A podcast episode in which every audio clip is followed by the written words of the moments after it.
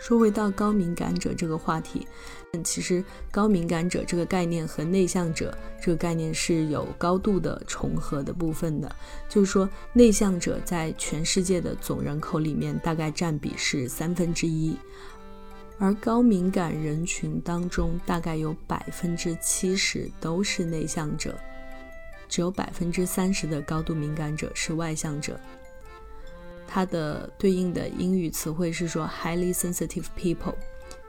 这个概念是由美国的心理研究员伊莱恩·阿伦在自己的著作里面首次提出来的一个概念。他说，值得注意的是，这并不是一种疾病，而是一种相对比较稳定的人格特征。高敏感人群呢，他们的五大感官都非常的敏锐，很容易受到视觉、听觉、嗅觉、味觉、触觉的影响。它的主要特征包括以下这些方面：第一是对声音、气味非常敏感，拥挤的人群和强烈的气味都可能让你特别不舒服；第二是有很高的惊吓反射，容易被一点声音或者是朋友的偷袭吓到，因此你甚至会怀疑自己是不是有一点神经衰弱。第三是你常被别人以为想太多，因为你习惯对信息进行深度的加工处理。第四是因为害怕他人因为自己产生了负面情绪而良心不安。第五是你很易于吸收和共情他人的感觉，并且常常因此精疲力竭。第六点是说很怕疼，对咖啡因等中枢刺激成分非常敏感。洞察力强，擅长发现别人可能忽略的微妙之处，比如说就是他人的表情啊、肢体语言等等。第七点是你需要大量的时间独处，在漫长的一天结束之后，你就需要自己待在安静的房间里面，降低刺激，来重新为自己充电，十分回避冲突。如果有和别人吵架这样类似的情绪冲击的话，你可能会好几天都没有办法恢复。不容易忘记冲突最对自己造成的伤害。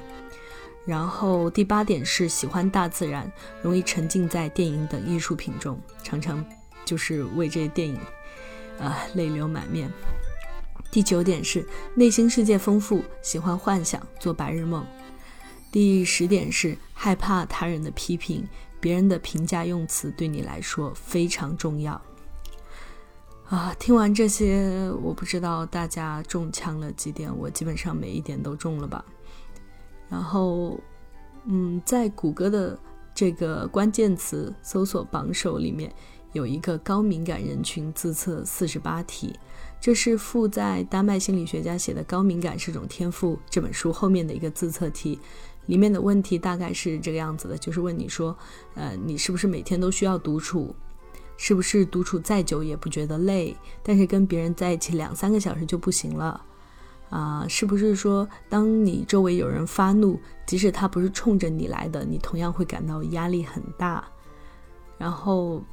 嗯，你是不是说对别人受到的伤痛仿佛有那种深入神经般的感同身受？在这些问题后面，你可以选择符合你自己的程度嘛？然后这个测试的指南上面说。敏感指数在六十分以上，可能就是高敏感族。然后我测了两次，都在一百二十分以上。虽然这个并不是什么专业的心理学测试，和那种专业的医生的评估还是有一定的差距的。但是我在拿到这个结果的时候，还是有点慌，觉得啊怎么办？呃，就还蛮担心的。然后直到我看完了，就是另外一本书，也是今天接下来要讲的这本书。它的中文名叫做《不为所动：冒号精神科医生写给高敏感人群的处事建议》。它的作者朱迪斯·欧弗罗是美国的一位临床心理学家，就职于 UCLA 的临床心理学系。他在《纽约时报》的专栏也是非常受欢迎的。然后这本书是去年由中信出版社引进，呃，出版的。一开始作者就说。本书要献给同病相怜的敏感族同胞，协助大家理解并接受自己的天赋。很多时候，这个世界很粗鲁、傲慢、无情，以鄙夷的态度对待心思细腻的人。然后作者在书里面提出了一个概念，叫做“共感人”。共是共同的共，感是感受的感。共感人指的就是说，能够以自己的身体切身的感受到他人的情绪、能量，甚至是症状的高敏感人群。呃，为了就是方便理解，我就直接把它称为高敏感人群吧。虽然说可能作者在提出共感人这个概念的时候，他更想，呃，体现的是你的敏感程度是体现在你能够就是被周围的人所影响，而不是说就是其他的方面嘛。就是方便大家理解，我就也把它称为高敏感人群。就是心理学家他们会认为说，人是有一个感官超载的阈值的，在这个阈值之内的声音、光线、气味等等刺激源，个都是你可以承受的。但是在这个阈值之外的刺激就会对你造成严重的干扰。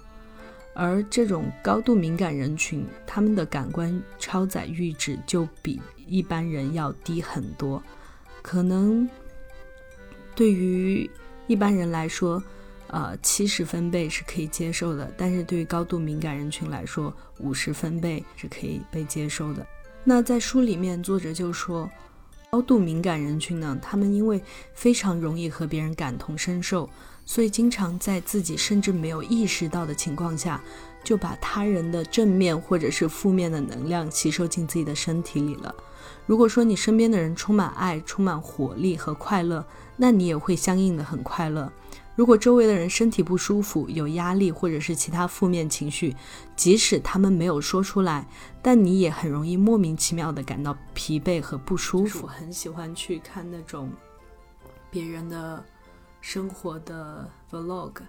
特别是那种关于怎么去种植物啊，然后怎么去把家里东西收纳整理好。我之前我不知道我为什么会很喜欢看关于别人在认真生活的视频。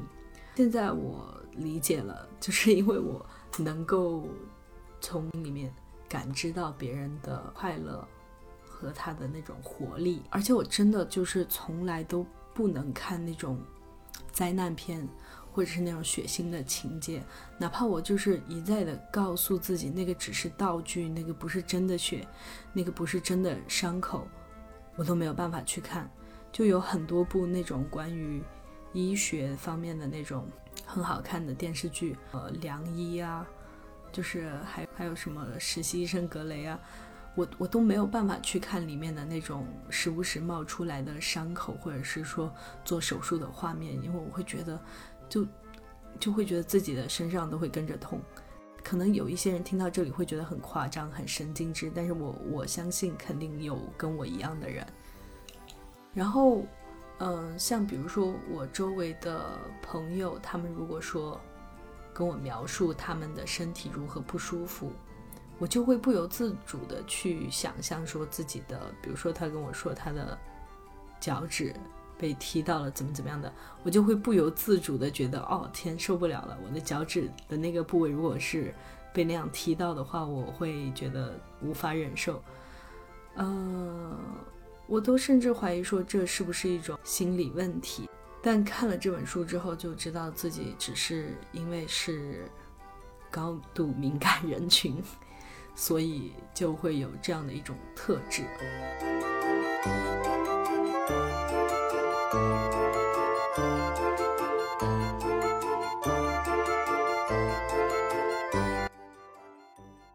在这本书里面呢，作者不仅介绍了什么是高度敏感人群，然后他也分享了他自己的故事。他自己本身也是一个高度敏感人群。当时呢，他为了逃离和矫正自己的这种天性，就为了降低自己的这种敏感度吧，而产生了对药物的依赖。就是，嗯，很多高度敏感人群，不管他们是意识到了。还是说没有意识到，他们都会对某些东西产生依赖，然后来期待以此降低自己的敏感度，比如说酒精，比如说药物，或者是其他成瘾的东西。那这样一来的话，就是其实有非常大的危险。像作者他就曾经在我忘了是喝完酒还是吃完吃过药之后就开车，然后产生了很严重的车祸。然后在那之后，他才开始意识到说，其实自己应该去学着接受自己的这种敏感天性，而不是要逃离它或者是矫正它。那在这本书里呢，作者一再的反复的鼓励高度敏感人群说，你要记住你的存在，你的这种温柔和你对天地万物的喜爱。对你自己和他人来说都是一份美好的礼物，所以你只是说要把自己的这种高度敏感和高度共情的能力用在对的地方，然后同时学会去有意识的切断一些负面的能量来源。他在书里面呢提到了几个，就是呃有一点类似于冥想、正念冥想的那种方式来。让你更专注自己的内心的力量，把外界的不好的东西屏蔽在外的一些小练习，在书的后半部分的几个章节呢，作者他主要就是为高度敏感人群提供了一些如何在具体生活里面通过定期运动、让摄入蛋白质、设定温和但是坚定的边界来远离能量吸血鬼等等。方式来稳定自身的情绪和拒绝接受他人的负能量。我觉得非常有用的一点是，就是作者告诉有七种不同类类型的能量吸血鬼，包括自恋狂、愤怒狂、受害者、控制狂与爱批评的人、喜欢讲个不停的人、小题大做的人和消极反抗型的人。这七种。能量吸血鬼，我相信大家不管是不是高度敏感人群，在日常生活里面都有遇到过，然后都会受过他们的困扰。但是作者把它清晰的列出来之后，我觉得就是相当于怎么说呢？就相当于给你打了一个疫苗，然后你的免疫系统到时候遇到这种人的时候，就能滴滴滴的准确识别出来说，哦，这就是那种。我要去隔绝在外，我要启发启动我的免疫系统来把它消灭，把它的负能量消灭的那种人。比如说，作者给到高敏感人群的建议就说：避免和自恋狂谈恋爱，避免替自恋自恋狂老板工作，尽量切断所有的联系往来，继续前进，永远不要回头。这个原因呢，是自恋狂的人，他往往就会展现出一种希望周围的人都来爱他、忍让他、将就他的这种信号。那高度敏感人群呢，就很容易接收到这样的信号，在未经察觉的情况下，就会去迎合这些自恋狂对你的期待，然后在不知不觉中就被这些自恋狂把你的能量给吸走了，然后你就觉得自己特别的累，但好像又找不到原因。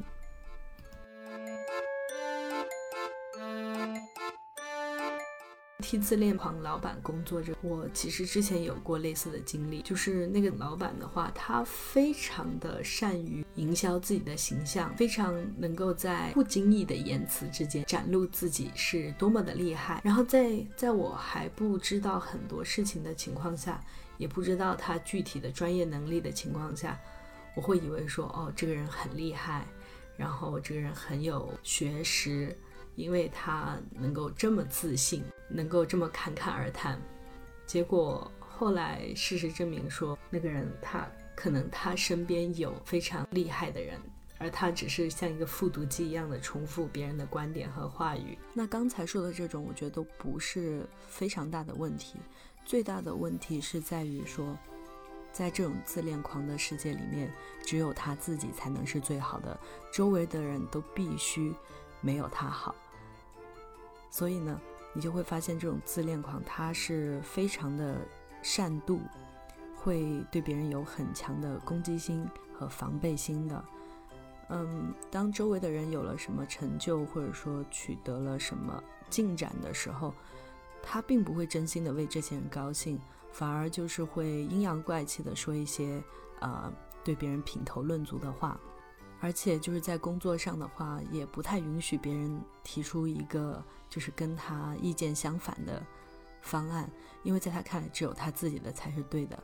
他并不会心平气和的一个开放的心态去，呃，听取和他自己不同的意见。所以，跟自恋狂的老板工作的话，你就会发现你不断的在被他贬低。那段时间，我就是真的每天都很不开心，觉得自己随时都会担心自己做的事情会不会让自恋狂老板不高兴，而不是说担心自己有没有做好那个事情。就关注点完全从。事情工作的内容本身，跑偏成了那个老板的情绪反应上面，回想起来就会觉得很可笑啊。但是当时在那样的工作环境下的时候，就是会不由自主的被带偏，我就是会不由自主的去观察他的反馈和他的情绪，然后我会想说，哦，那我们尽量的去达到他的期望吧。他既然有这样的期望。然后现在我是非常庆幸自己 离开了那样的一个环境。如果如果正在听节目的大家有正在替自恋狂老板工作的情况的话，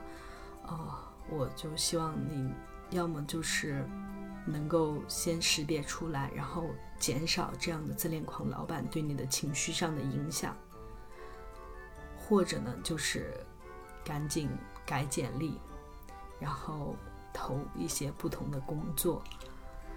彻底的远离那样的一个环境。就是这个事情很难的一点是在于，没有人会把“自恋狂”三个字写在自己的脑门上。然后你在刚刚开始工作的时候，首先你在找工作的时候，你去投简历，然后去经过一轮轮的面试、笔试、筛选，得到那个职位，你都是很开心的。然后那个时候，对一个老板的理解，都会是倾向于往好的方向理解，而且你对他的认知更多的是来自于同事之间口耳相传的这样一种描述，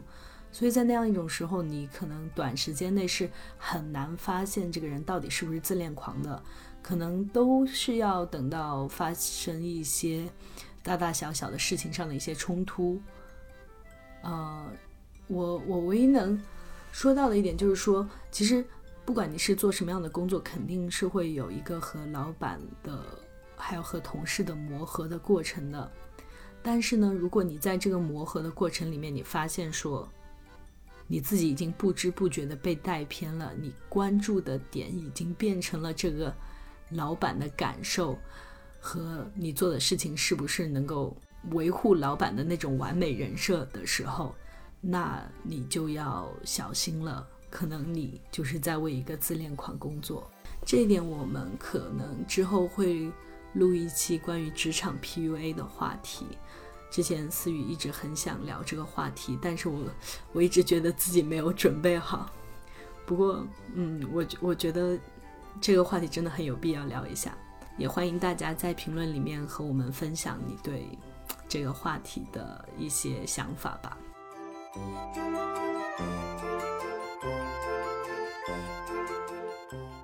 然后呢？除了自恋狂之外，还有一种类型的情绪吸血鬼，叫做叫做小题大做型的人。这样一种类型的人，他的特点是说，他会把一些很小很小的事情，呃，夸张成很大的事情，然后呢，来向你。倾吐他的一个情绪，但是呢，他的目的只是为了向你倾倒情绪垃圾，而不是说真的去听取你的意见。就比方说，很多人都遇到过，就是某一个好朋友向你倾，呃，倾诉他的伴侣的种种不好的事情，但是呢，当你给了他具体的建议之后呢，他也并不会听，他只会在那边就是说，就是说他自己。就是一直在说的那些东西，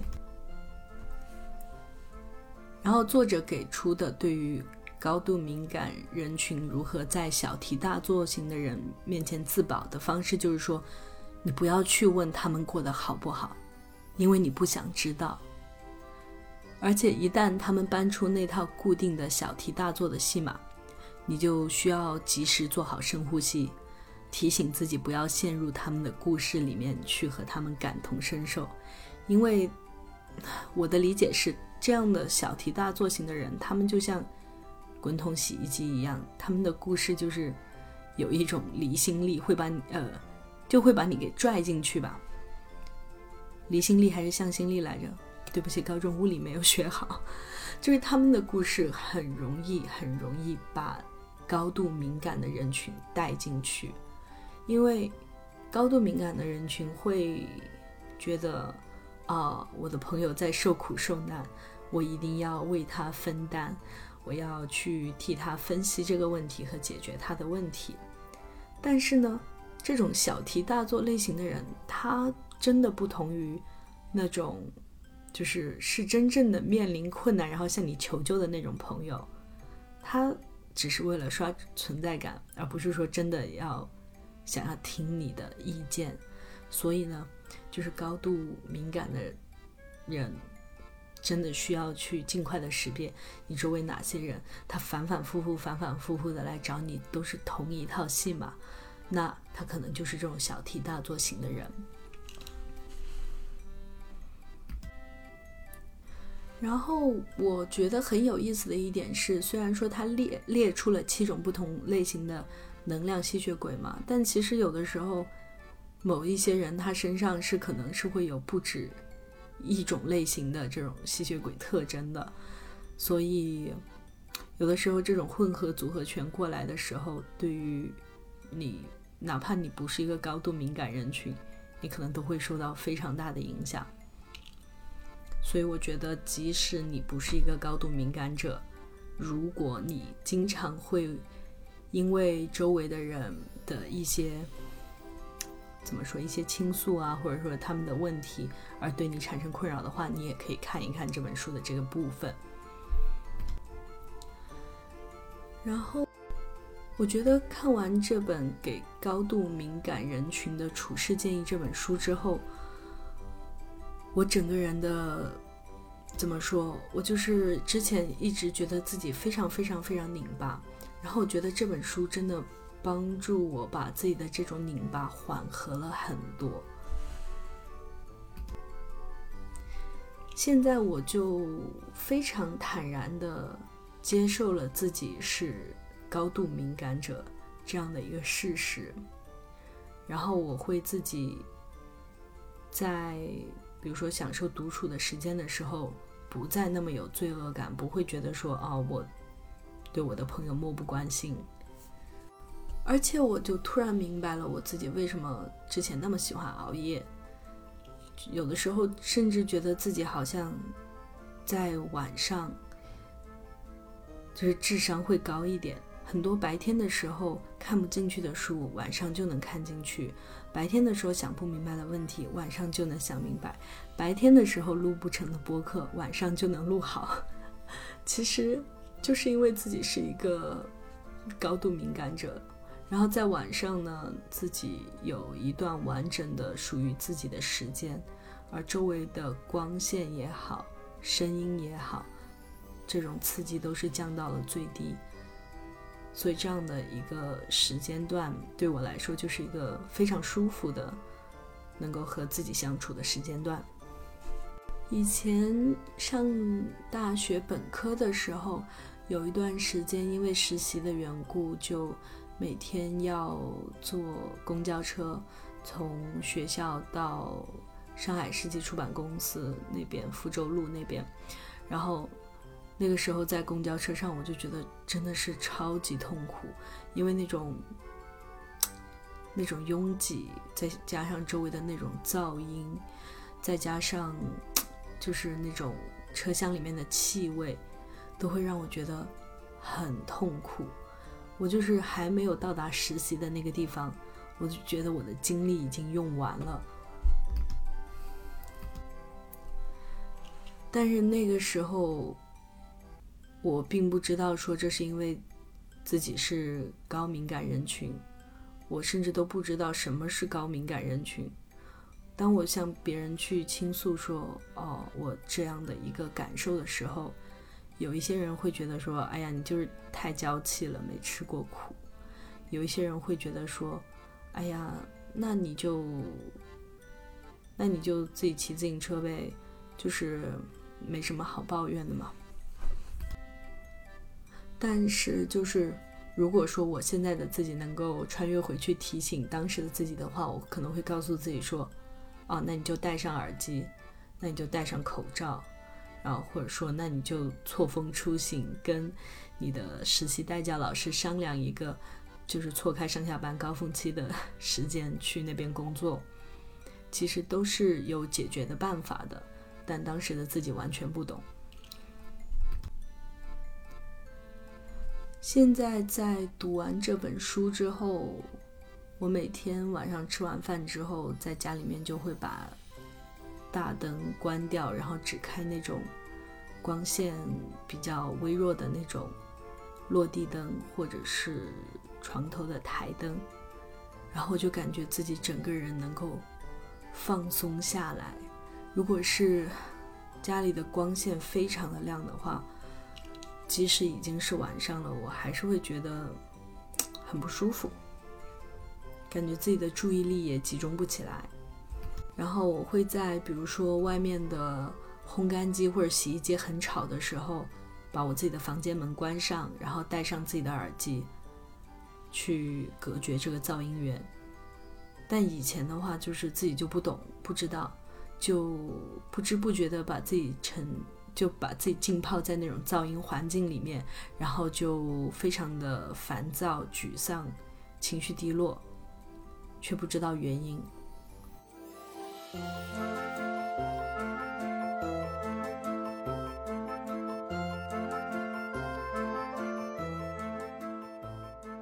看完这两本书以后，我最大的收获就是说，自己在和自己独处的这个层层面上，更加的自洽了吧。之前处于一种知道自己是内向者，但是呢，觉得自己需要矫正和改变自己的这样一种。心态上，然后现在的话就是说我认识自己了，我知道我自己是这样的一个特质，然后这不是任何一种形式的心理问题，而只是一种性格特质，呃，我不需要去改正什么，只是说需要适应和调整自己的状态，来和这样的一些特点和平共处。然后我就觉得我少少了好多去质疑自己、反思自己，还有那种无限内耗的时间，就多出了更多时间可以去做一些自己喜欢的事情。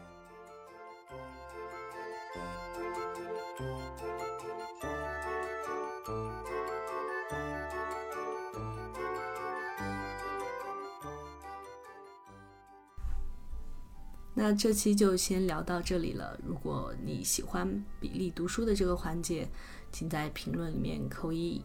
以后还会有不定期的读书环节更新。谢谢大家。